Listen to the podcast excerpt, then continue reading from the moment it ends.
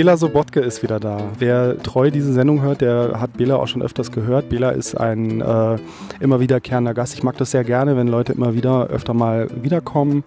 Ähm, ich finde es immer schön, so ein bisschen wie in so einer Serie, so dass alte Charaktere nochmal auftauchen und, äh, und äh, neue Stories bekommen, neue äh, tragische Wendungen. Und ich wollte dich jetzt mal vorstellen als den modernen Palpzille. Schön. Ich habe schon bösere Beschimpfungen gehört. Ja, danke. Das merke ich mir. Das kommt auf meinen Grabstein. Ach, naja, da findet sich vielleicht noch was Besseres. Wir sitzen auf dem Kreuzberg mal wieder. Es ist äh, jetzt gerade hier diese furchtbar heiße Phase irgendwie, also die Apokalypse steht kurz bevor anscheinend und wir sitzen aber noch auf dem Kreuzberg und trinken Bier. Es ist wie in deinen Comics. Absolut. Es sind äh, so ungefähr 180 Grad im Schatten.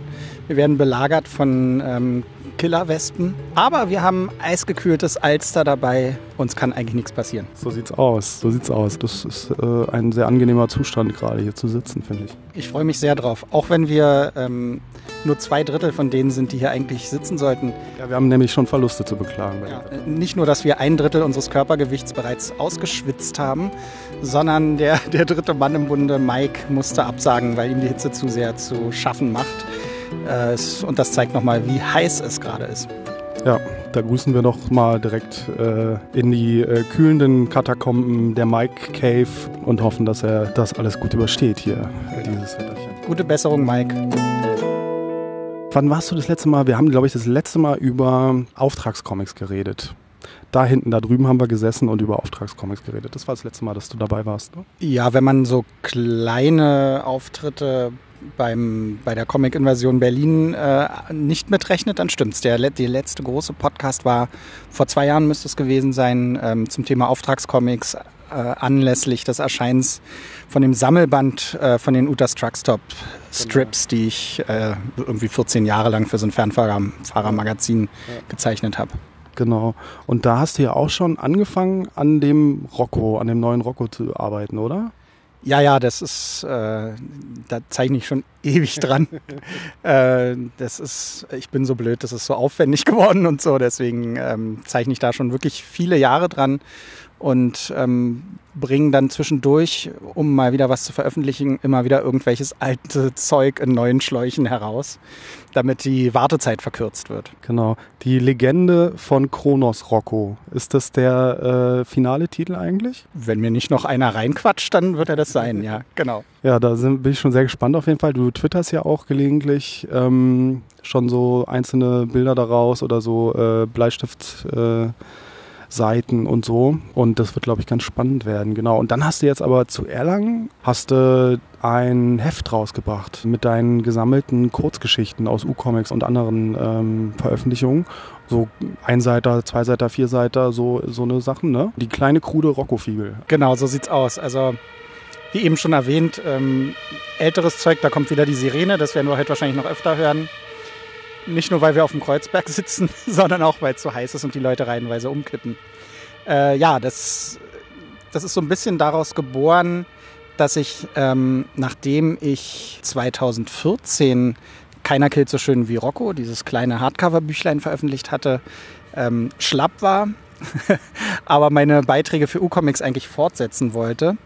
Ähm, und hatte aber keine Lust mehr, so viel dafür zu machen und habe deswegen die Seiten die Geschichten von vier Seitern auf einen Seiter umgestellt.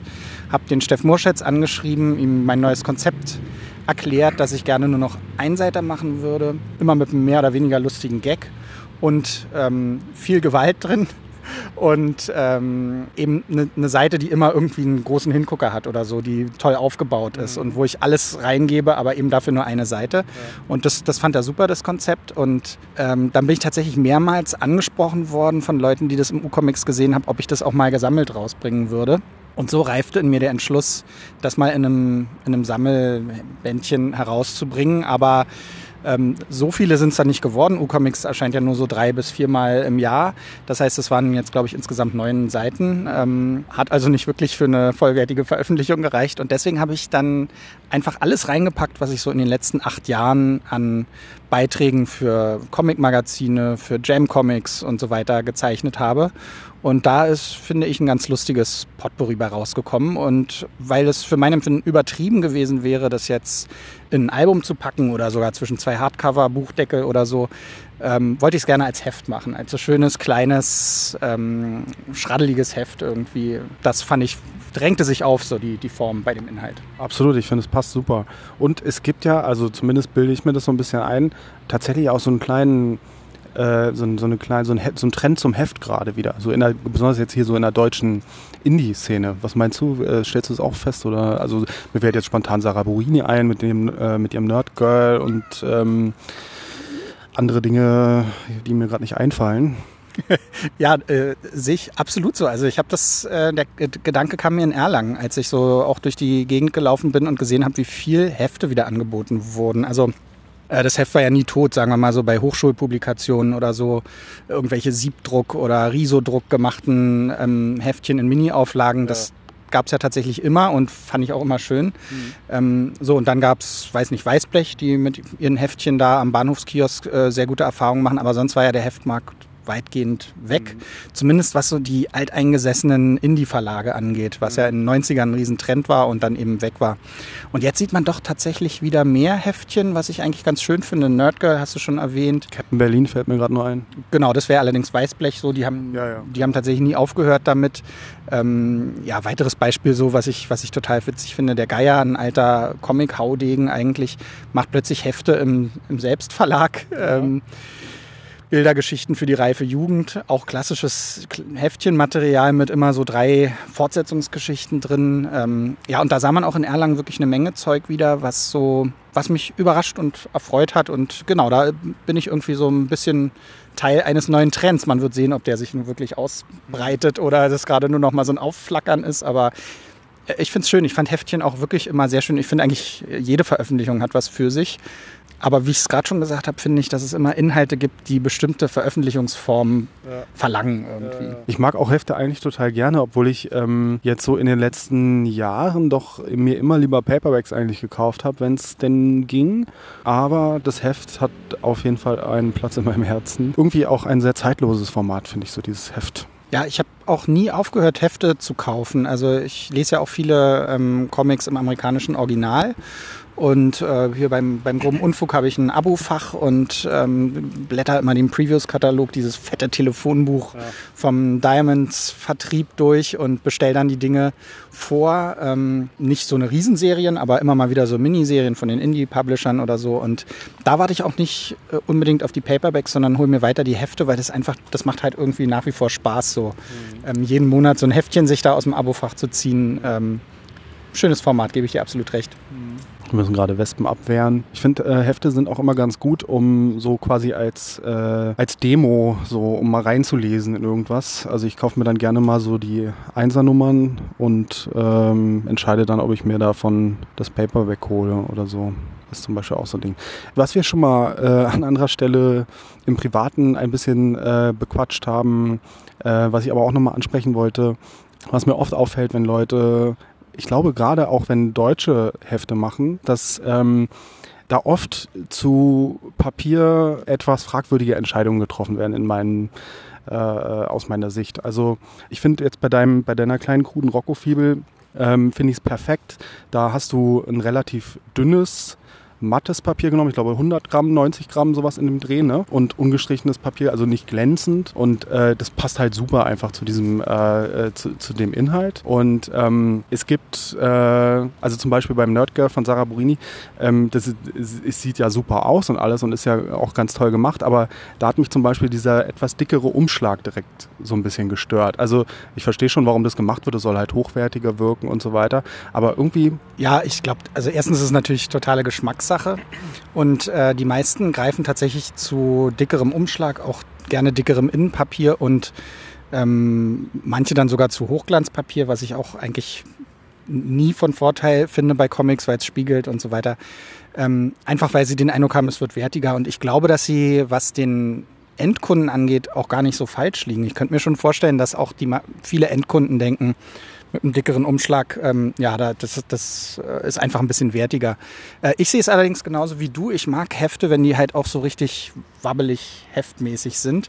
Und deswegen habe ich bei der kleinen kruden Rocco-Fibel zu 100 Gramm Recyclingpapier gegriffen, also ganz äh, Naturpapier, überhaupt nicht gestrichen und eben sogar recycelt. 100 Gramm und dadurch ist es halt so ein eben nicht so ein, wie so ein Brett, mhm. sondern ein richtig schönes, wabbeliges Heft. Mhm. Und ähm, ja, ich habe ja auch den Umschlag so auf schraddelig gemacht, also ja, von der genau. Gestaltung her so ein bisschen ähm, auf so Struktur schraddelige Strukturen, zerknitterte Strukturen zurückgegriffen und so. Und also es sieht aus, als wäre es schon abgegriffen. Ne? Genau so ist es. Und da passt natürlich auch dünnes Papier viel besser. Wenn du da jetzt einen dicken Karton und dann noch eine Hochglanzfolie drüber gezogen hättest, äh, dann äh, hätte das halt nicht dazu gepasst. Von daher, genau, ist äh, so ein schönes, wabbeliges 32 Seiten Heftchen. Aus welchem Zeitraum sind da jetzt kurze Geschichten drin? Also die Rocco-Sachen sind zwischen 2014 und 2017, Anfang 2017 ähm, entstanden. Äh, und das ist so ein bisschen auch das Herzstück des Hefts. Da ist jede Seite wirklich unglaublich aufwendig gemacht. Jede Seite hat eine Überschrift, die ich mit der Hand gezeichnet habe. Da bin ich ja mittlerweile auch so ein bisschen für bekannt, dass ich die ganze Titeltypografie handzeichne. Ja, das macht auch sehr viel aus. Also so ähm, Computertypografie, ähm, die nicht so ganz passt oder die vielleicht einen, eine Schriftart benutzt, die sehr oft benutzt wird oder so, das kann eine Comicseite ja wirklich so versauen. Ja, also es ist halt wie mit dem Lettering auch. Ne? Das sind halt so die ähm, die Komponenten und da handgemacht ist natürlich, also besser geht es ja nicht, aber es ist auch mega aufwendig. Das ist aufwendig und man muss es halt auch, man muss es können und auch wollen. Also es gibt halt, ich kenne wirklich viele Zeichner, die allein schon äh, ein Handlettering gar nicht hinkriegen würden, weil sie eine Sauklaue haben, mhm. ist dann völlig legitim. Dann nimmt man halt auch lieber einen Font. Ne? Genauso bei Überschriften ähm, eben auch. Aber mir macht das total Spaß schon immer und ich bin da so in den letzten Jahren dazu übergegangen, das immer alles äh, per Hand zu zeichnen. Und ja, und da hat halt jede Seite also eine eigene handgezeichnete Überschrift und jede Seite hat äh, rauspurzelnde Gedärme und einen mehr oder weniger lustigen Witz und so. Ähm, und ich habe, äh, wie ich im Vorwort auch geschrieben habe, mein, mein Vorbild dafür war S. Clay Wilson, mhm. ähm, der halt einer von den legendären Underground-Zeichnern aus den 60ern und frühen 70ern war, äh, der eigentlich immer in einem Atemzug mit Crump und Shelton genannt werden müsste, aber in Deutschland relativ unbekannt ist. Mhm. Der hat so ähm, auch immer nur so ein oder zwei Seiter gemacht für Zapp und andere Underground-Heftchen ähm, die halt auch hyperbrutal waren, ähm, auch explizite Sexszenen drin hatten und ähm, oft auch nicht so richtig lustig waren. Man wusste immer nicht, ist es jetzt deprimierend oder, oder lustig. Aber er hatte auch so völlig absurde Situationen, wenn zwei aufeinander einprügelten und sich dann überlegt haben, ist uns zu anstrengend, lass uns lieber Sex machen. Ist ja eigentlich auch eine super Idee. Und bei ihm kamen immer äh, Piraten zum Beispiel vor. Mhm. Und, ähm, und so. Und ich hatte mir so in den Kopf gesetzt, ey, du machst jetzt diese Einseite, du wirst jetzt der S. Clay Wilson des neuen U-Comics, äh, was natürlich hochgestochen ist. Entschuldige mich gleich für den, für den überkandidelten Vergleich, aber das war so mein, mein Vorbild dafür. Und das hat auch wirklich Spaß gemacht. Es stellte sich noch relativ schnell heraus, dass ich mit dem Aufwand, den ich da betrieben habe, wahrscheinlich auch vier Seiten hätte weitermachen können mit, mit weniger Aufwand. Also es hat echt jede Seite richtig lange gedauert. Und mit dieser Arbeit habe ich mich auch so ein bisschen für die Zukunft versaut. Das ist der Grund, warum äh, die Legende von Kronos Rocco schon so lange dauert, weil der halt ein Langcomic wird, aber jede Seite trotzdem so aufwendig ist. Ich mhm. brauche also mittlerweile zweieinhalb Tage für eine Seite vom äh, Bleistift und Inking und ja, Farbgebung noch oben drauf. Wahrscheinlich dann drei Tage so, weil es jetzt auch ein farbiger Comic wird. Aber äh, und deswegen dauert es halt. Aber ich setze mich da auch nicht mehr unter Druck. Was, ja. was soll das? Ne? Also ist, äh, dann dauert es halt länger. Ja. ja. und dann sind noch drin ähm, ein Haufen Seiten aus Brett der tapfere Raumpilot. Das ist äh, ein fantastischer Jam-Comic, ähm, der von Huggy organisiert wird. Da gibt es zum Beispiel die schöne Geschichte vom apokalyptischen Domino-Furz, wo du äh, auf poetische Weise die Chaos-Theorie äh, äh verarbeitest. Ja, genau. genau, der apokalyptische Domino-Furz den Brett fahren lässt und damit eine, ja, eine Kettenreaktion in Gang setzt, an deren Ende äh, ein Raumschiff auf ein Atomkraftwerk zufliegt. Ähm, und ich bei ähm, diese Brettseiten von mir sind natürlich eigentlich irrsinnig, dass ich die reingemacht habe, weil die aus dem größeren Zusammenhang gerissen sind. Also Brett der tapfere Raumpilot funktioniert so, dass jeder drei, vier Seiten zeichnet und dann an nächsten Zeichner weitergibt und der muss die Geschichte fortspinnen. Ah, okay. Und meine sind also immer mittendrin irgendwo. Mhm. Aber weil ich äh, bei jedem dieser von diesen drei, vierseitigen Sequenzen immer irgendwelche Hommagen drin hatte an Science-Fiction-Filme oder so und eben auch mir so Mühe gegeben habe, mhm. was so, was so äh, irgendwie Blickfangbilder angeht und so. Ja, ich habe da zum Beispiel den einen, äh, den Waschbär von Guardians of the Galaxy entdeckt. Sehr gut, genau. Eine Geschichte spielt im, im, in, einem, in so einem Weltraumknast und da habe ich als äh, prominenten Insassen den Rocket Raccoon reingezeichnet, genau. Äh, und auch der Knast ist der, der im ersten Guardians-Film oh, okay. vorkommt. Also man, man, kann da auch äh, die Architektur und so wieder erkennen. Und in einer anderen Geschichte wird, werden zum Beispiel Brett und seine Freunde von so religiösen Fanatikern Hirn gewaschen, um sie auf ihre Linie zu bringen und als Glaubenskrieger einzusetzen. Und die Maschine, in die sie gesetzt werden, die ist aus Total Recall, also natürlich aus dem Klassiker von Paul Verhoeven mit Arnold Schwarzenegger, nicht aus der unsäglichen Neuverfilmung. Äh, auch so ein, so ein Kultfilm, so ein persönlicher von mir. Absolut, aber der ist auch gar nicht mal so gut gealtert. Ich habe den vor einer Weile nochmal gesehen und äh, ich meine, äh, das Gefühl ändert sich natürlich nicht, aber die Wahrnehmung der Effekte hat sich doch wirklich äh, stark verändert. Also das äh, ist schon krass, wie die Sehgewohnheiten sich auch verändern und wie man dann wirklich teilweise die Kulisse da einfach, also ich habe mir das angeguckt und dachte so, wow, äh, wie, kon wie konnte ich das als Kind oder äh, auch später dann noch ernst nehmen? Also das sieht ja alles so künstlich aus, aber es hat natürlich auch seinen eigenen Charme dadurch. Ne? Ja, können wir jetzt abbrechen? Das ist ja wohl eine gnadenlose Unverschämtheit. Ich glaube, das hatten wir auch schon mal so ähnlich, das Gespräch. Der, der Film ist also aus meiner Sicht absolut zeitlos. Natürlich wirken die Effekte, gerade die Computereffekte, steckten ja noch in ihren Kinderschuhen, ähm, ein bisschen krude und so. Aber ich finde halt dieser Style, den Verhoeven da äh, mhm. mit seinen Designern so entwickelt hat, das hat sowas Eigenes, dass es, dass es für mein Empfinden bis heute interessant bleibt. Ich gucke den Film bis heute gerne. Aber interessant auf jeden Fall. Interessant auf jeden Fall. Das meine ich auch gar nicht. Aber ähm, weißt du, ich habe das als Kind und da als auch später noch gesehen und ich hatte wirklich überhaupt keinen Zweifel daran, das kann genau so, kann so Realität sein. Wenn ich das heute gucke, dann sehe ich aber einfach ganz stark einfach die ähm, Kulissen und, und ähm, die Beleuchtung und so. Und es ist alles sehr, sehr artifiziell. Ja, das meine ich einfach. Ja, absolut. Das finde ich gerade faszinierend, dieses Artifizielle. Und ich glaube, warum man früher zum Beispiel so den Eindruck hatte, dass es irgendwie so realistische Science Fiction ist, so zum Beispiel, dass die Maschinengewehre hatten und keine Laserkanonen ja, und so, ne? Und genau. bestimmte Dinge eben aus den 90ern wirklich überzeugend mhm. äh, in die Zukunft transportiert wurden. Naja, also ich meine, ich bin da auch wirklich nicht neutral. Es war der erste FSK 18-Film, den ich je im Kino gesehen habe. Ich war damals 15, mhm. habe mich mit einem Kumpel reingeschmuggelt, wir haben Blut und Wasser geschwitzt und dann die genialsten zwei Stunden unseres Lebens im Kino verbracht. Ja. Äh, deswegen wird er immer so ein Kultfilm von mir bleiben. Aber ich muss sagen, ich gucke den auch immer mal wieder, habe den auf Blu-ray zu Hause und ähm, finde ihn nach wie vor wirklich, wirklich geil. Also ja. da lasse ich nichts drauf kommen. Naja, und das ist also meine äh, Total Recall Hommage, diese, diese Maschine, die da drin vorkommt, mhm. wo, die so, wo er am Anfang so eingespannt wird und ihm die Erinnerungen eingepflanzt ja. werden sollen. Ja. Und er dann auch diesen seinen Arm befreit und da ist so ein Stab dran und den rammt er dann erstmal dem, dem erstbesten Betreuer durch den Kopf. Das mhm. passiert dann im, äh, im Brett der tapferen Raumpilot auch. Und deswegen hat Hagi dann, glaube ich, der war es, aufs Cover geschrieben, kein Witz, in dieser Ausgabe stirbt jemand, weil es noch nie was Brutales in Brett der tapfere Raumpilot vorher gab, obwohl es schon irgendwie Jahrzehnte gemacht wurde. Aber bis Blut floss, musste dann erstmal der Sobotke dazukommen. Oh. Ähm, ja, du hast ja auch äh, geschrieben im Vorwort, dass das alles äh, extrem düster und brutal ausgefallen ist, weil du in der Zeit nicht so gut drauf warst. Ja, das war allerdings nicht Brett der tapfere Raumpilot, sondern es waren die Rocco-Geschichten. Äh, so. Genau, da hatte ich, äh, da hatte ich gerade ein paar Sachen in meinem Umfeld, die mich belastet haben und so. Und äh, wie so ein Comiczeichner so ist, hat es immer Auswirkungen auf auf das, was man zeichnet und deswegen sind die Sachen wirklich, die sind super brutal geworden. Also so, da kriegt nicht einer einfach nur ein Loch im Bauch, sondern da purzeln dann die ähm, anatomisch korrekten Eingeweide raus. so weit bin ich bei Brett nicht gegangen, da, wer weiß, was dann passiert wäre. Aber es ist trotzdem halt so das erste Gematsche drin. Und in einer anderen Episode zum Beispiel ähm, hat er irgendwie einen Drogenrausch. Ähm, ist er ohnmächtig und muss wieder aufgeweckt werden von seinem Kumpel und, äh, und hat einen Drogenrausch. Und die Szene habe ich dann extra für dieses Heft äh, auf, äh, in 3D umgearbeitet. Da wollte ich auch noch drauf kommen, ja. Das heißt, wenn man, wenn man eine 3D-Brille zur Hand hat und in Erlangen hatten wir 3D-Brillen. Du hast extra welche beschafft, ne? Genau, ich habe für Erlangen einen Subunternehmer engagiert, der uns 3D-Brillen fertigt. Das war äh, ein Frachter in China.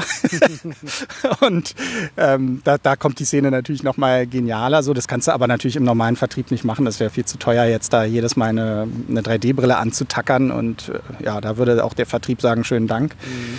Naja, und ähm, ja, und dann eben dieser postapokalyptische Domino-Furz. Da das Raumschiff zum Beispiel, was vorbeigeflogen kommt, ist das Raumschiff von Lone Sloane, dem großen Science-Fiction-Klassiker von Philippe Drouillet. Mhm. Großartiger Comic, den es ähm, in Deutschland lange nicht gab, bis vor ein paar Jahren der Avant Verlag da in seiner Klassiker-Edition die, die Dinge mal rausgebracht hat. Ähm, ja, und deswegen hatte ich mich entschlossen, diese Brett der tapfere Raumpilot-Sachen auch reinzubringen. Dann gibt es einen König Cobra Kurzgeschichte, ähm, äh, postapokalyptischer Sonntagsausflug. Die hatte ich tatsächlich schon zweimal vorher veröffentlicht. Einmal äh, im Gringo Gratisheft, da hatten wir mal beim Gratis Comic Tag teilgenommen. Ich glaube, das war 2012 oder so. Mhm. Und dann war sie nochmal in Zack abgedruckt, oh, okay. äh, wo auch ein Interview mit mir drin war. Und äh, da fand der Georg Tempel das immer gut, wenn ähm, gleichzeitig noch was von dem Zeichner zu sehen ist. Mhm. Ja, das ist also jetzt das dritte Mal abgedruckt. Äh, Schande über mich, aber es ist, äh, ja, es machte irgendwie Sinn auch in dem Zusammenhang, weil es ja eben auch dieses Universum ist, ähm, weil von Rocco, weil Rocco ja auch was mit dem Schneckenmutanten Bruno zu tun hat und ja. der kommt eigentlich aus König Cobra, deswegen äh, haben die Sachen natürlich gut zueinander gepasst. Ja, ja und dann gibt es noch so ein paar Einseiter aus anderen Magazinveröffentlichungen und auch noch ein paar Pin-Ups, die ich für Zeichnerkollegen, für deren Veröffentlichungen gemacht habe. Ja. Und das Ganze ergibt dann so einen, so einen, bunten Strauß der Absurditäten. Eine Geschichte, äh, ich glaube, es ist ein Einseiter, wie Rocco sein rechtes Auge verlor. Da ist mir aufgefallen, also da äh, gehst du aus Gründen, weil da gibt es so Rückblenden oder äh, so, naja, nicht direkt Rückblenden, das sind eher so, äh, da wird eben die Geschichte erzählt, wie Rocco sein rechtes Auge verlor und aus äh, drei verschiedenen Perspektiven wird es erzählt. Und für jede Perspektive zeichnest du in einem anderen Stil. Und äh, da ist mir aufgefallen, dass du da Schlaucharme gezeichnet hast. ja, das stimmt, genau. Und du machst dich ja sonst gerne mal lustig über Schlaucharme. Das würde mir nie einfallen. ich habe nur mal äh, bestimmte Comics als Schlaucharm-Comics bezeichnet. Ist ja auch so ein, so ein Stil und man könnte, hätte zwischendurch fast glauben können, es wäre ein Trend. Die haben auch gerne mal Preise gewonnen und so beim E-Com und so. da konnte man dann immer reingucken, ah ja, Schlaucharme. ähm, ja, und hier geht es darum, dass wie Rocco sein rechtes Auge verloren hat, hat er eigentlich gar nicht, weil in den nächsten Heften, äh, in den nächsten Geschichten hat er sein, sein rechtes Auge ganz normal wieder. Kleiner Spoiler, bei äh, Die Legende von Kronos Rocco wird er tatsächlich sein rechtes Auge verlieren, aber das, das ist eine andere Geschichte. Und da sind halt ähm, drei Leute, die erzählen, wie er sein rechtes Auge verloren hat. Alle behaupten, sie wären dabei gewesen. Ja. Und da habe ich halt, weil es eben diese individuellen Erzählungen sind, jede Erzählung in, in einem anderen Stil gezeichnet. Also ja. das eine wird vom Indianer erzählt, das ist so ein bisschen wie Höhlenmalereien gemacht.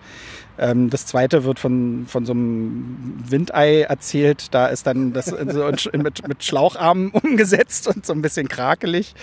Und der dritte ist, ist der Bigfoot, der es erzählt. Und das habe ich dann so, so mit Strichmännchen umgesetzt, mhm. weil er eben so ein bisschen einfacheres Gemüt hat.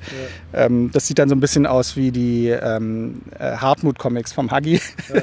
da habe ich dann den, den Huggy noch ein bisschen veräppelt. Und äh, ja, es, da, da geht es so ein bisschen darum, dass es eben nur beschissene Zeugen eigentlich gibt, weil jeder, jeder entweder aufschneidet oder seine Erinnerung völlig fehlerhaft ist. Ja, und sag mal, also du hast ja jetzt äh, auch in den letzten Sendungen hier schon äh, ausführlich äh, erzählt, wie du so arbeitest und so weiter. Hat sich daran irgendwas verändert? Also ich glaube, dein Modus war ja jetzt zuletzt, dass du äh, mit Bleistift vorzeichnest und dann digital äh, weitermachst, ne? Genau, so mache ich das auch immer noch. Ähm, hier sind tatsächlich ein paar Sachen, aber wenige drin, die, die noch aus der Zeit sind, wo ich auch noch analog das Inking gemacht habe. Ähm, ja, die, ich glaube, die ersten ähm, Brettseiten sind noch analog entstanden und der postapokalyptische Sonntagsausflug auch. Ja. Ähm, aber sonst ist es bis heute die, die Methode, die ich, die ich mache, die mir irgendwie entspricht, sodass ich die Bleistiftzeichnung nach wie vor analog auf dem Zeichenkarton mache und dann einscanne und die ähm, Tuschezeichnung digital am, am Grafiktablett mache. Ja. Und aber du benutzt auch einen neuen Lettering-Font, oder? Äh, ja, tatsächlich habe ich hierfür dann auch alle Seiten nochmal in dem gleichen Font gelettert. Ach, extra nochmal neu gelettert. Ja. Genau, damit das, damit das so ein bisschen aus einem Guss ist. Ähm, die hätten sonst auch verschiedene Größen gehabt, weil sie eben mhm. auch in verschiedenen Größen erschienen sind und so. Ähm, und das ist jetzt einer, bei dem werde ich tatsächlich auch mal bleiben. Das ist ja so ähnlich wie mit dem Zeichenwerkzeug. Man sucht immer nach dem, mhm. was einem am besten entspricht. Und ähm, ja, das hier ist äh, der Shaky Kane Font. Shaky Kane ist ein britischer Zeichner, mhm. ähm, den ich total gut finde, der so ganz äh, ja, grellbunte, ähm, palpige Zeichnungen macht. Und auf seiner Handschrift basierend ähm, haben die äh, von Comic Craft einen Font gemacht, den man käuflich erwärmen kann. Ähm, und der ist halt so ein bisschen ähm, so, mit so ein bisschen zittrig gemacht. Und ich weigere mich ja bis heute, auch wenn ich am Grafiktablett arbeite, ähm, eine Linienbegradigung einzustellen. Also das ist ähm, absolut nur, wie es aus meiner Hand kommt und dementsprechend eben nicht so glatt. Mhm. Ich finde oft Sachen, die am Grafiktablett entstanden sind, sind mir ein bisschen zu glatt und es mhm. geht dann so auf Kosten der Dynamik und so. Ich mache das also bewusst nicht. Und dann ist es eben fantastisch, wenn man so einen Font zum Lettering findet, der eben auch so ein bisschen ungerade ist und so, und so ein paar äh, Ungenauigkeiten und so ein bisschen zittrige Linie hat. Und der passt, finde ich, perfekt zu meinen Zeichnungen, sodass ja. also diese Suche dann auch endlich mal ähm, ja, beendet ist. Sehr schön, ja. Wenn man den mal irgendwo ein bisschen größer sieht, ich weiß nicht, ob ich ihn irgendwo mal hier größer benutzt habe, dann sieht man auch diese, diese ja. Ungenauigkeiten noch ein bisschen besser. Mhm. Ähm, aber es wirkt einfach wirklich sehr, sehr handgeschrieben und das finde ich halt super perfekt. passend auch einfach zu ja, den Zeichnungen. Genau, man muss das wird auch oft, finde ich, zu stiefmütterlich behandelt, wenn so ein Verlag irgendwie zwei Fonts mal angeschafft hat fürs Lettering und dann alle Comics, die da erscheinen, in den, in den, mit den gleichen Fonts lettern, mhm. aber dabei verlangen doch bestimmte Stile nach anderen nach anderem Lettering und es muss nicht unbedingt immer handgemacht sein, ist natürlich eigentlich noch geiler, aber halt auch viel, viel aufwendiger. Mhm. Ähm, von daher kann man aber aus diesem unglaublichen Fundus, den es mittlerweile an, äh, an Typografie auch für Lettering gibt, äh, schon mal schöpfen und einfach gucken, gibt es irgendwas, was zu mir passt. So. Ja. Und die Sachen sind auch wirklich für mein Empfinden sehr, sehr günstig geworden. Also die haben ja eine Website, da kannst du die Sachen kaufen. Die machen auch immer einen New Year's Sale. Da ist es wirklich für einen Apfel und ein Ei zu haben. Und ja, genau. Gerade wenn man es auch vergleicht mit so den äh, Lizenzen für Schriftarten von irgendwelchen Top-Designern oder genau. so, wo du wirklich bis Hunderte oder Tausende ähm, bezahlen kannst.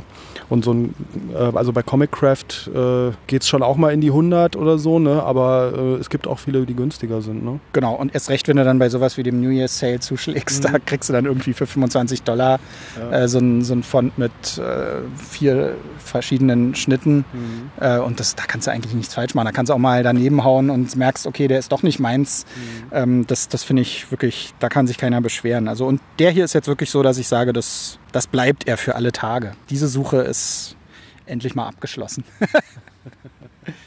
Sehr schön. Ja, die kleine krude Rocco-Fibel ist erschienen natürlich im Gringo Verlag und äh, die gibt es äh, zu bestellen auf der Gringo-Seite im Shop? Nee, die gibt es ganz normal im, im Handel jetzt.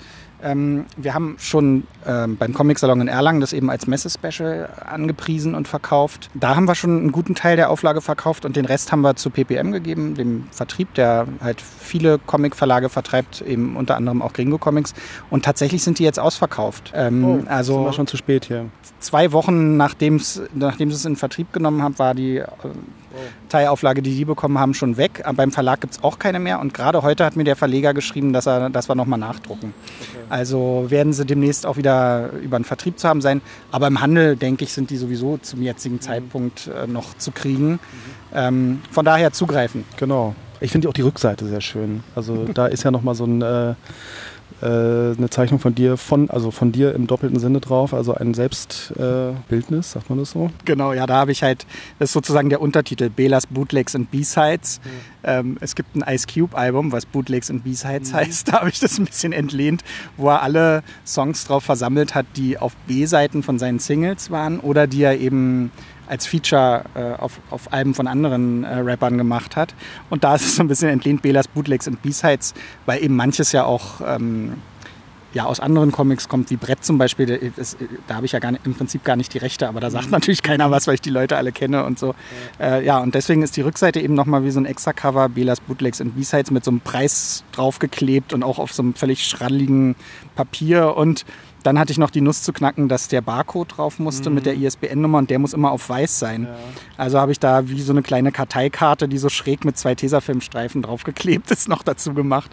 Mhm. Und das Ganze sieht auch wirklich witzig aus. Da haben wir auch in Erlangen ähm, in den Neuheiten stand das Heftchen dann immer gleich doppelt reingestellt. Einmal von vorne, einmal von hinten. Und mein Plan Hat jemand doppelt gekauft? Ja, na, mein Plan war dann so, äh, dass manche sich von dem einen Cover und andere von dem anderen Cover angesprochen fühlen ja. und dann eben aber beide kaufen.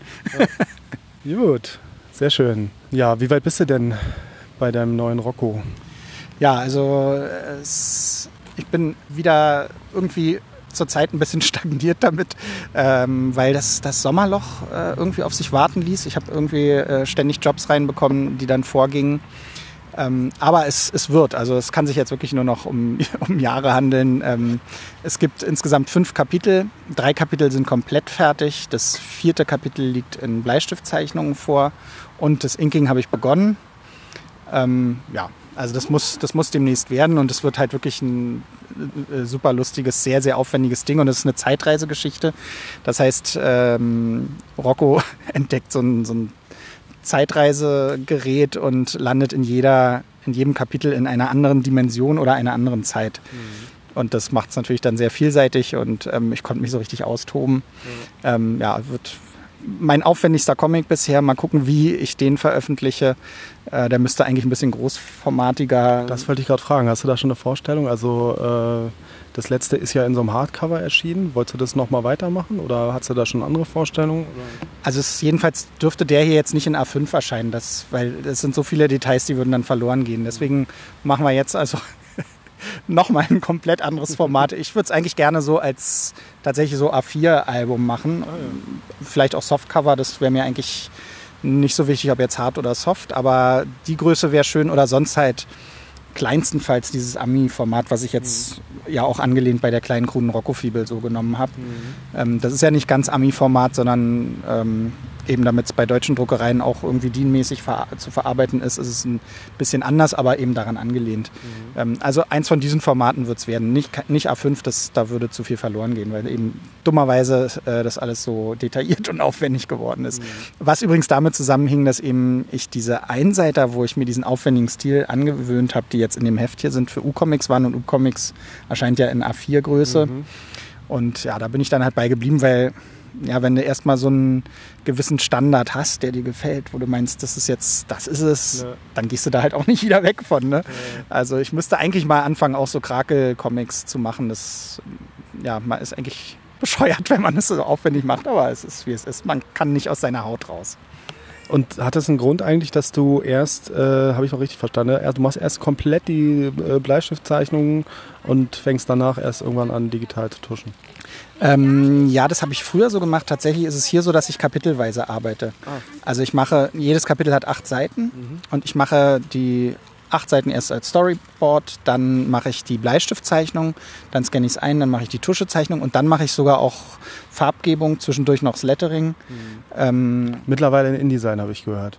Ja, Lettering mache ich inzwischen, wobei ich es, das ist auch wieder aufwendiger, aber ich mache es erstmal ähm, auf die Bleistiftseite, also wenn ich die Bleistiftseite gescannt habe, mache ich das Lettering erstmal in Photoshop, mhm. damit ich beim digitalen Tuschen weiß, wie groß die Sprechblasen genau okay. werden sollen. Also das überlasse ich auch nicht mehr dem Zufall. Mhm. Äh, früher habe ich das halt so per Hand geschrieben und dann stimmt es schon irgendwie. Ähm, jetzt ist es dann auch exakt darauf ähm, geeicht. Ja, aber dann nehme ich die wieder raus und mache dann das Lettering in InDesign, weil ich eben festgestellt habe, hier bei der Rocco-Fibel habe ich es auch so gemacht, dass es doch nochmal konturenschärfer bei der mhm. Schrift tatsächlich ist. Und, ja, und es gibt doch auch in InDesign viel mehr ähm, so Typografie-Features und so. Ich verstehe mal gar nicht, warum man das überhaupt in Photoshop machen sollte. Also. Naja, in Photoshop der Vorteil ist, dass du es halt direkter machen kannst. Ne? Mhm. Du hast da deine Seite, du musst nicht die, die Programme wechseln. So. Mhm. Ansonsten, klar, ist InDesign für Typografie setzen viel besser, aber beim, was brauchst du beim Lettering? Also du musst einen Zeilenabstand vielleicht mal bearbeiten und, äh, und mittig setzen und vielleicht mal bei der Größe oder so. Das kriegst du schon in Photoshop auch hin. Photoshop ist ja ziemlich gut geworden. Ja, ich bin, ich, also äh, es liegt vielleicht ein bisschen daran, dass äh, ich finde, Photoshop wird irgendwie viel zu viel so als Standardprogramm für alles benutzt. Irgendwie habe ich so das Gefühl. Also es haben zum Beispiel auch lange ähm, so Web- und UI-Designer mit Photoshop äh, Screen-Layouts entworfen und ich habe das nie verstanden. Warum sollte man das tun? Ja, es gibt einfach mit Illustrator ähm, und mittlerweile gibt es halt auch noch viel, viel äh, spezifischere Tools für diesen Zweck, also irgendwie so ähm, ähm, Sketch und, und ähnliche Geschichten und ähm, warum man da Photoshop irgendwie für jeden Kram irgendwie hernimmt, also das äh, hat mich schon immer irgendwie so ein bisschen irritiert. Ja, es gibt ja tatsächlich gerade im Comic-Bereich viele, die das komplette Layout vom Comic in Photoshop machen. Da, mhm. Dafür ist es halt eigentlich gar nicht mhm. gedacht. Ne? Aber das kommt immer darauf an, was die Leute können und so. Ähm, ich glaube, die haben irgendwann Photoshop gelernt und waren dann zu faul, einfach neue Programme zu lernen. So ist es, glaube ich, oft einfach. Ja, klar. Das, da haben wir natürlich auch leicht reden, weil wir halt beruflich gesehen mit den, mit den Designprogrammen arbeiten. Ne? Ja, und InDesign benutze ich halt für Anzeigen, für Visitenkarten, für Broschüren, den ganzen Kram. Deswegen ist es, gehört es zu meinen täglichen Werkzeugen und irgendwann bin ich dann halt dazu übergegangen, auch das Lettering in InDesign zu machen. So wird es ja von den großen Verlagshäusern, von den, von den Amis und so weiter auch gemacht. Und wenn du genau hinguckst, ist es halt konturenschärfer, es ist absolut scharf äh, und gerade wenn, wenn du nicht ganz so viel Geld ausgibst äh, für die Druckerzeugnisse, ähm, kann da dann auch mal bei der Zeichnung, bei der eigentlichen Zeichnung fällt es doch weniger auf, wenn da vielleicht mal eine kleine Druckungenauigkeit ist. Ähm, aber bei Schrift, finde ich, fällt es sofort auf, auch wenn die gerastert wird und so. Das, das merkst du sofort, aber ähm, bei In wenn du es in InDesign setzt, das Lettering eben nicht. Von daher ist, ist eben das ganze Lettering bei mir in InDesign gesetzt, genau. Ja, aber die, die Überschriften zum Beispiel ja wiederum nicht, ne? weil die habe ich mit der Hand gezeichnet und da wäre mir das, mache ich in Ausnahmefällen zwar auch, dass ich es ähm, in Pfade umwandle, dann musst du aber nochmal nachbearbeiten, weil es mhm. alles nicht so aussieht. Meistens, vor allem wenn es so einzelne Seitenüberschriften sind, lasse ich das dann in Photoshop. Aber das, ist, das haut dann auch hin, ist ja groß. Und, und was ich auch wichtig finde, die Sprechblasen ähm, sind auch nicht einfach Vektorformen, sondern die sind auch gezeichnet, ne? Ja, richtig. Das ist ja auch eigentlich der Standard mittlerweile, dass die auch in InDesign gesetzt werden. Finde ich ganz schlimm. Ja, bei den Ami-Comics ist es in, würde ich sagen, 95 Prozent der mhm. Fälle so. Und ich finde auch immer, das ist ein Fremdkörper. Mhm und deswegen bei mir der Umweg. Ich mache das Lettering erst in Photoshop, um zu wissen, wie viel Platz nimmt es ein, mhm. damit ich die Sprechblasen ganz normal ähm, digital inken kann, also mit zeichnen kann. Mhm. Ähm, und dann setze ich später in InDesign wiederum die, die, die Schrift in diese Sprechblasen, die dann eben, wo ich weiß, dass die von der Position und von der Größe her exakt passen. Mhm. Und dann ist eben auch das, finde ich, das ähm, Lettering mit einem mit einer vorhandenen Font äh, kein Fremdkörper mehr, sondern so wie es bei meinen Seiten jetzt ist, passt es eben gut zueinander und mhm. du merkst es eigentlich kaum, wenn du nicht genau hinguckst, dass es jetzt nicht ein Handlettering ist. Mhm. Ähm, ja, und so gibt es halt Tricks und Kniffe und so. Ich, zum Beispiel auch Soundwords werden ja mittlerweile auch viel ähm, gesetzt mit, mit Hilfe von Fonts. Da gibt es ja auch tolle mhm. Schriften inzwischen auch von Comic Craft und so. Aber ich finde es schon auch da immer noch toller, wenn man es mit der Hand macht so, und wirklich als Teil der Zeichnung sieht. Es muss halt sonst einfach sehr gut passen. Ne? Also das ist halt schwierig, dann so wirklich immer so genau das Richtige zu finden. Ne? Ja, absolut. Aber ich kenne dann halt auch Zeichner, bei denen die Soundwords grottig aussehen, weil sie eben nicht das typografische Gespür haben. Das muss ja auch nicht jeder haben. Ne? So muss halt jeder Zeichner auch so ein bisschen das finden, was zu ihm passt. Ich werbe nur immer dafür, nicht irgendwie Standardlösungen zu nehmen, weil es jeder macht, sondern halt mhm. wirklich so ein bisschen zu probieren, was, was passt denn da, ja, genau. wo, wo wird ein ähm, Endergebnis erzielt, was wirklich stimmig und wie aus einem ja. Guss aussieht. Ja. Genau, ja genau. Dann machst du aber, dann letterst du aber ähm, direkt in der ähm, Layout-Datei, die dann später auch die Druckdatei auswirft? Oder machst du das dann nochmal separat? Nee, ich habe eigentlich dann eine Datei, wo das ganze Lettering ist, aber aus der wird dann natürlich später auch die, die Druckdatei. Ja. Aber trotzdem habe ich nochmal eine Datei sozusagen, wo das Lettering ist und dann eine große Datei, wo das Lettering, die Lettering-Datei ein Teil von ist und das ganze, die ganze Gestaltung noch drumherum kommt, Schmutztitel und so weiter. Ah, und ah, okay. Also schon getrennt dann tatsächlich. Also es sind zwei verschiedene Dateien. Also. Erstmal ja, genau, weil ich das Lettering ja auch mache, wo ich noch gar nicht das restliche ähm, Buchdesign irgendwie erstellt habe. Okay. Ja, dann äh, hast du schon eine Vorstellung, wann der neue Rocco fertig oder rauskommt? Ja, ich denke mal irgendwann im nächsten Jahr. Eigentlich würde ich gerne dieses Jahr mit dem Zeichnen fertig werden. Müsste auch schaffbar sein. Aber dann möchte ich halt auch dann nicht anfangen zu hetzen, weil, weil, ich noch einen schönen Anhang machen will und ein schönes Cover und ein schönes Backcover und die ganze Buchgestaltung wieder schön machen will. Da mhm. Ähm, geht dann eben auch der Grafikdesigner mit mir durch. Und da will ich dann nicht am Ende plötzlich überstürzen, dass irgendwas mir nicht passt, sondern es soll schon eine, eine rundum gelungene Veröffentlichung werden. Und ich habe auch festgestellt, so wenn du jetzt äh, super schnell die Sachen raushaust, das dankt dir ja auch im Endeffekt keiner. Also ich glaube, die Leute wissen die Sorgfalt mehr zu schätzen, als dass alles so super schnell und zügig mhm. immer rauskommt. Und äh, wenn ich so mitkriege, was manche Zeichnerkollegen sich auch für Stress machen und kurz vorm Burnout stehen und so, dann frage ich mich immer, warum? Also das, mhm. steht eigentlich nichts dafür. Ne? Wir verdienen alle nicht besonders viel damit und selbst wenn man ein bisschen mehr damit verdient, ähm, sollte man doch einen Gang runterschalten und sich nicht so stressen lassen, ja. wo es nicht nötig ist. Ne? Finde ich auch, ja. Also ich finde auch gerade bei, ähm, bei kommerziellen äh, Produktionen äh, ist halt auch mein Hauptproblem meistens oder oft, ähm, dass, äh, finde ich, dann die Zeichnungen oft einfach schnell runtergerockt aussehen oder zumindest sehr naja, äh, professionell runtergearbeitet, auch wenn es dann natürlich irgendwie tolle Zeichner sind, die äh, ihr Handwerk beherrschen und so weiter. Aber und äh, es ist natürlich auch völlig verständlich, dass man bei einer kommerziellen Produktion einen Zeitplan einhalten muss und so weiter und so fort. Aber ich finde, da leidet einfach viel drunter. Es gibt auch dann einfach oft so eine sehr große Diskrepanz äh, bei äh, US-Heften zum Beispiel. Da hast du dann ein mega geiles Cover, ja, was irgendwie total aufwendig gemalt ist irgendwie und dann guckst du rein und dann sind es so professionell runtergearbeitete Zeichnung. Und das, mh, mm, da denke ich mir auch immer so, dann kann man es doch auch einfach aufschreiben, die Story. Oder irgendwie, keine Ahnung, da muss man sich doch nicht diese Mühe für machen. Dann. Ja, es ist ja auch oft so, dass, also was ich oft bemerke bei, ähm, bei so kommerziellen Produkten, die eben auch unter einem gewissen Zeitdruck entstehen, selbst wenn sie gut gezeichnet sind, entdeckst du oft so Automatismen auf die halt ein Zeichner zurückgreift, weil er es eben kann und weil eben die mhm. Zeit knapp ist. Genau. Und da werden dann so fertige Sachen abgerufen die ganze Zeit, so die Posen oder wie Sachen aussehen oder so. Genau, genau, das meine ich. Und das ist natürlich schade. Ich meine, sowas gibt es auch und auch da kommen tolle Sachen bei rum. Mhm. Und wenn es du eben wirklich den Hauptteil deiner Kohle damit verdienst, äh, dann musst du es ja auch du musst irgendwie dafür sorgen, dass du ökonomisch arbeitest. Mhm.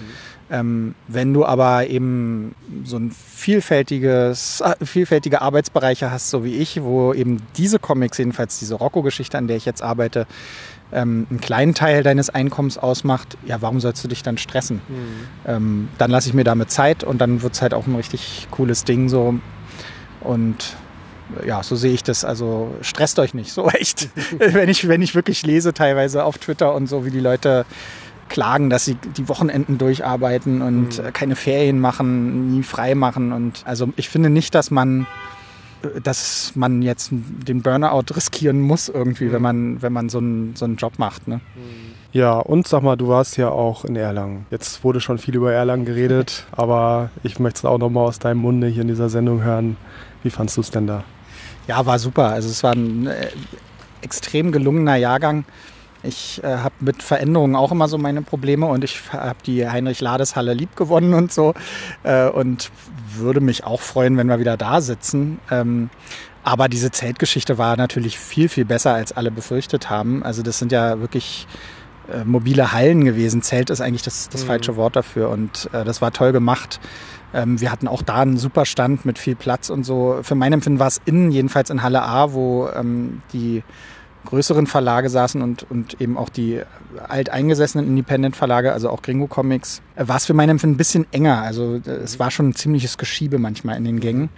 Trotzdem super gelöst und eben, ich weiß, dass auch so die, die Selbstverleger ähm, und Comic Solidarity und so in, dem, in, in deren Zelt, das war glaube ich Halle C, äh, super glücklich waren, weil natürlich ja, es gibt schon in der, in der Ladeshalle und den angrenzenden Gebäuden so verwinkelte Ecken, wo dann nicht mehr jeder hinkommt, wo so eine Leute dann halt manchmal sitzen. Ähm, und die waren super glücklich. Wer weiß, vielleicht gibt es in der Zukunft irgendwie eine Mischlösung oder so. Aber es war jedenfalls viel besser als gedacht und es war ein Riesenspaß. Und ähm, ich glaube, wir haben auch gute Verkaufszahlen gehabt. Das weiß ich natürlich nicht. Da müsste man mal den Verleger fragen, ähm, was die Rocco-Fibel angeht habe ich, würde ich sagen, rekordmäßig zu tun gehabt, was es ähm, an den Signierstunden und so. Ob das jetzt an den Zelten lag oder daran, dass eben dieses Heft irgendwie gut ankommt, kann ich nicht sagen. Es zeigt sich schon, aber dass ja, so ein 495 Heft nimmt halt einer einfach noch mal ein bisschen leichter mit, mhm. der schon viel ausgegeben hat als jetzt ein 30 Euro Hardcover oder so. Ja. Und das ging halt wirklich gut. Die Leute gucken sich das an, ah ja, komm, nehme ich noch mit. Und dann noch eine kleine Zeichnung. Ich habe vorne drin so einen kleinen Platz gelassen, wo genau ein Kopf reinpasst. Ja. Weil ich mir auch gedacht habe, okay, wenn einer was für 4,95 mitnimmt, muss ich nicht eine super ausgefeilte Signatur da reinzeichnen, sondern da reicht ein Rocco-Kopf mhm. für ihmchen und meine Unterschrift. und das, das ging dann auch einigermaßen zügig, was gut war, weil echt eine Menge Leute das Ding haben wollten. Ähm, ja, und so war Erlangen also super gelungen. Ansonsten natürlich so wie immer. Ne? Du triffst äh, Kollegen, gerade meine Gringo-Kollegen, die sehe ich halt nur eigentlich äh, alle zwei Jahre dort und äh, das ist immer ein Riesenspaß. Ja.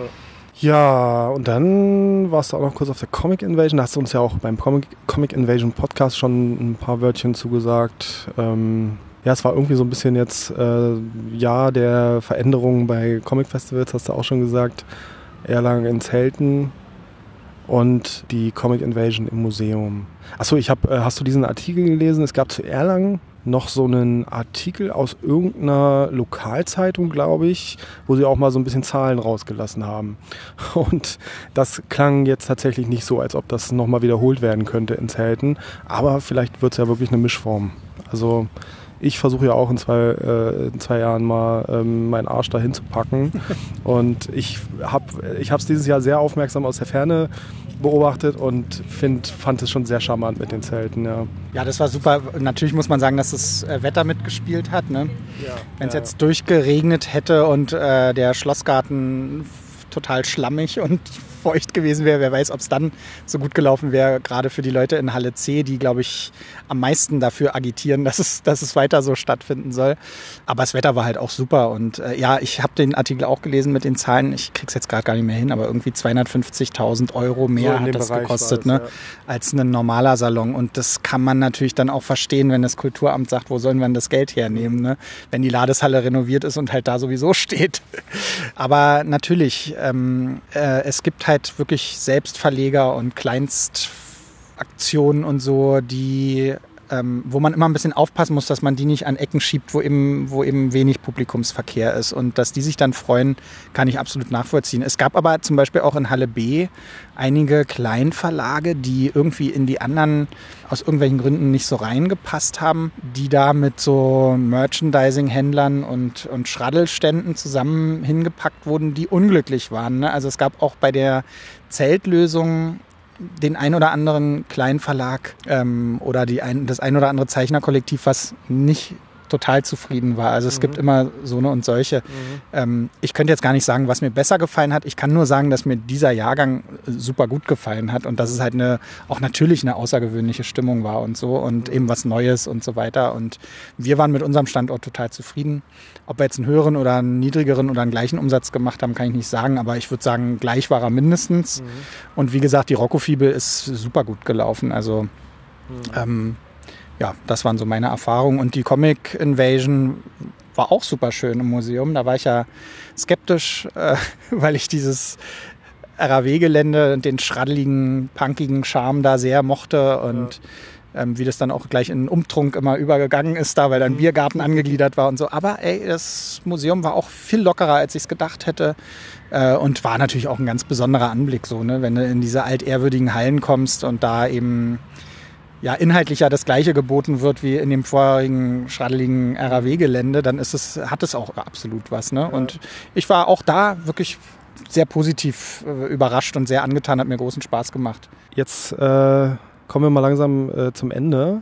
Aber ich wollte nochmal zurückkommen auf ähm, den guten Rocco. Es gibt ja in der kleinen grünen Rocco-Fibel auch eine, ähm, einen Gastauftritt von einem ganz bekannten Cowboy, und du hast ja auch kürzlich mal hier für, die, äh, für den Berliner Tagesspiegel auch einen Artikel über eben diesen geschrieben. Und es geht natürlich um Lucky Luke und Bela kämpft gerade mit Insekten. Die Insekten kämpfen mit mir. und ähm, du hast ja ein relativ ähm, enges Verhältnis äh, zu diesem äh, franco-belgischen Cowboy. Erzähl doch mal kurz, fass doch mal kurz dein Verhältnis zu Lucky Luke zusammen, weil dann habe ich noch eine Anschlussfrage. Ja, Lucky Luke, äh, es hat mich im Prinzip zum Comic gebracht. Als ich ein ganz kleiner Knopf war, äh, waren die ersten Comics, die ich wirklich total cool fand und die ich mir auch am Kiosk dann äh, mit meinem hart zusammengesparten Taschengeld gekauft habe, waren Lucky Luke-Alben. Äh, von daher begleitet er mich im Prinzip schon mein ganzes Leben lang und ähm, der Lars von Törne vom Tagesspiegel hatte mich gefragt vor zwei Jahren, ob ich einen Artikel schreiben würde zur Lucky Luke 70. Denn der ist ja jetzt auch schon 70 Jahre alt, beziehungsweise heute schon 72. Mhm. Ähm, und alle haben halt so Jubiläumsartikel gemacht und er hat überlegt, wie könnte man sich jetzt ein bisschen abheben und ist auf die Idee gekommen, weil er weiß, dass ich so ein äh, Fan der ersten Stunde sozusagen bin, lebenslanger Fan, ob ich so aus Fansicht und auch aus Sicht des Zeichners, der eben jetzt auch selber Western-Comics zeichnet, was dazu schreiben könnte, habe ich natürlich sofort Ja gesagt. Äh, und hatte dann aber auch die Idee, dass ich auch eine Zeichnung dazu mache und habe eben Lucky Luke gezeichnet, so wie er aussehen müsste, wenn er denn 70 wäre. Er ist ja natürlich alterslos in den Comics und äh, sieht immer äh, eigentlich gleich alt aus. Aber dann habe ich halt so einen Lucky Luke gezeichnet mit Bart und mit Falten und mit kleinem Bauchansatz und so. Ja. Und äh, das hat wirklich viel Spaß gemacht. Und ja, diese Schreiberei für den Tagesspiegel übrigens, das hat sich dann noch ausgeweitet. Also ich mache so, weiß nicht, zweimal im Jahr mal einen mhm. Artikel für die und mache auch jedes Mal eine Zeichnung. Das war so der Startschuss für so eine ja. kleine Serie. Ja, das ist eine, eine, ganz coole Aufgabe so. Genau, und ähm, jetzt gab es ja, gibt es ja zuletzt öfter mal, ähm, bilde ich mir ein, so ein Trend äh, bei franco-belgischen Sachen, ähm, dass dort äh, durchaus auch mal Autoren und Zeichner ein bisschen freier mit den Figuren umgehen dürfen. Also es gab jetzt bei Spirou gab es äh, so die ein oder andere Sache, die da so aus dem Standardkanon so ein bisschen ausgebrochen ist oder zumindest äh, so ein bisschen neue Sachen äh, versucht haben. Jetzt der Spirou in äh, Berlin äh, von Flix ähm, weiß ich noch nicht, habe ich noch nicht gelesen, aber äh, sieht zumindest auch erstmal anders aus natürlich. Und bei Lucky Luke gab es ja auch so zwei Bände, glaube ich, die auch so ein bisschen freier mit dem, mit dem, mit der Geschichte umgehen. Also ich habe gelesen den äh, Der Mann, der äh, Lucky Luke erschoss, den fand ich auch sehr schön, so hieß der, ne? Das war der doch. Genau, das war der von Mathieu Bonhomme. Genau. Toll gezeichnet, ähm, auch eben eine ganz eigene Interpretation nochmal und so ein bisschen, ja, für mein Empfinden auch so ein bisschen Italo-Western-Anklänge und ein bisschen ernsthafter, aber gleichzeitig auch eben mit ganz großem Respekt für die, für die Vorlage. Soweit ich weiß, hat Bonhomme das auch ins Rollen gebracht, der also das gerne machen wollte und ähm, so hartnäckig dran blieb, bis die Verantwortlichen sich dann gedacht haben, okay, wir machen so Lucky Luke Spezialbände nach dem Vorbild der Spirou-Spezialbände, die es ja jetzt schon ach, bestimmt schon zehn Jahre gibt oder mhm. so, wo immer Zeichner eben die Figur freier interpretieren. Ja, äh, ja und dann gab es noch einen zweiten Lucky Luke-Spezial von wie hieß denn der Zeichner nochmal? Busar, glaube ich, äh, der so total klamaukig war. Auch ein super mhm. Ding, also für mein Empfinden wirklich so witzig. Der auch deutlich, also nochmal cartooniger ist, als äh, cartooniger gezeichnet ist, als Lucky Luke eigentlich schon ist, ne? ja, cartooniger und bis hin zu krakeliger, aber mhm. halt äh, auch mal so ein Beispiel, wie man krakelig zeichnet und das sieht einfach trotzdem total cool und passend und charmant aus und so. Also da habe ich Tränen gelacht. Also die beiden Lucky Luke Spezialbände waren für meinen Empfinden absolute Volltreffer. Ich würde mir wünschen, dass sie es fortsetzen, aber ähm, die sind halt beide in dem Jubiläumsjahr erschienen, mhm. wo ich auch den Artikel geschrieben habe. Und äh, seitdem ist nichts mehr erschienen. Aber mhm. man, man weiß nicht, vielleicht machen die ja auch weiter. Mhm. Ja, ich stehe total auf, äh, habe ich glaube ich auch schon öfter mal gesagt, dass ich halt so freiere Interpretationen und Adaptionen total mag. Und äh, da hätte ich auch gerne mehr von. Und deswegen stelle ich dir jetzt die Frage, was für eine Lucky Luke-Geschichte würdest du denn zeichnen, wenn du machen dürftest, was du wolltest? wenn es morgen bei mir klingelt und die sagen, ey, Sobotke, wir haben deine Lucky Luke-Zeichnung gesehen. Ja. Was, was setzt denn vor? Ja, ja, das, das habe ich natürlich im Kopf. Also ich, Hast du schon geschrieben wahrscheinlich? nee, nicht wirklich. Ich habe ja auch nicht Zeit wie Heu.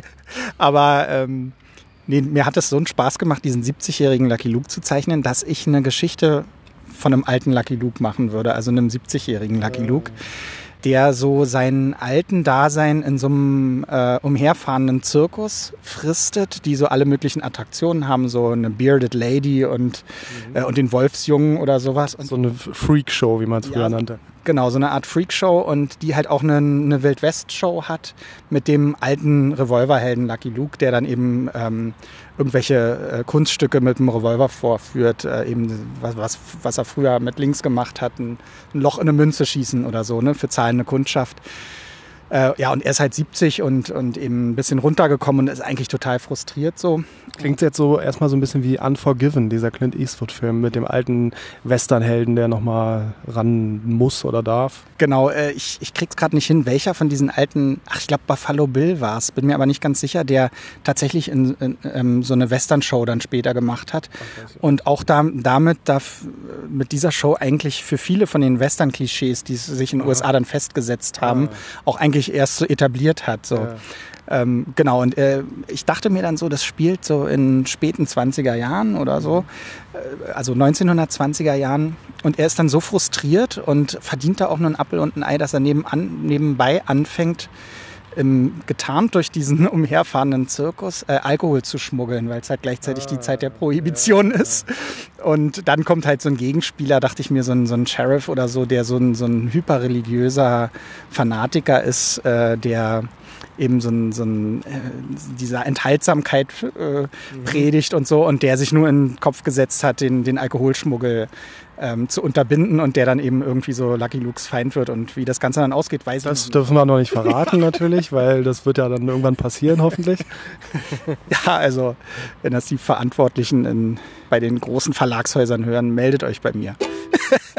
genau, ja, sehr schön. Dann, ich würde sagen, wir, wir haben noch hier ein paar Getränke zu trinken und müssen uns auch da ein bisschen hier um das gute Wetter kümmern und so. Deswegen machen wir mal Schluss. Hast du gerade noch vielleicht auch irgendwelche Sachen anzukündigen oder noch irgendwas so für den Ausklang zu erzählen? Steht demnächst vielleicht irgendwas an, irgendwelche Festivals noch oder irgendwas? Ach, wir haben ja die Festivalsaison jetzt eigentlich gerade hinter uns. Äh, war sehr ereignisreich, was das angeht. Und ja. ansonsten muss ich halt an dem, an dem Kronos Rocco weiterarbeiten, da mal zu Potte kommen. Aber ey, wenn es so heiß ist, dann muss man sich auch einfach mal auf die Parkbank setzen und ein Bierchen zischen. Und das machen wir jetzt. Bis dann, macht's gut. Tschüssikowski.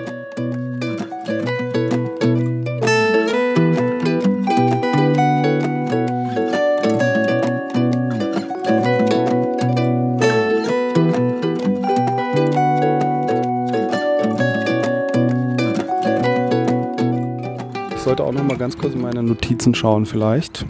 Ich dachte jetzt, du kommst mit einem schönen, verwarzten, schraddeligen Notizbuch und guckst rein. Nein, der Mann guckt natürlich nur in sein Smartphone. Ja, ich bin so digital. Ich habe neulich nochmal meine ganzen, meine ganzen Stifte rausgekramt, die ich wirklich selten benutze. Ich habe so einen relativ ausgeprägten Stiftfetisch. Ich muss immer, wenn ich irgendwo in einem Laden bin, muss ich mir Stifte kaufen, wenn es da welche gibt. Aber ich benutze sie so selten. Und deswegen, äh, ich habe so viele Stifte und alle kaum benutzt und so. Es ist eigentlich ein bisschen tragisch. Aber dann habe ich es auch mal wieder, habe ich auch mal wieder das Papier gezückt und ein bisschen skribbelt und äh, es ist doch schön, es ist doch schön. Also so dieses echte Zeichnen, äh, es hat schon irgendwie eine ganz andere es hat sozusagen eine ganz andere Erotik. Ne? Ja, ja, Vor allem ja. finde ich, man muss das immer mal wieder üben, damit, wenn die Apokalypse kommt und wir alle keinen Strom mehr haben und so und wieder ohne Grafiktabletts arbeiten ja. müssen, wir trotzdem noch in der Lage sind, äh, unserem Zeichentrieb zu frönen.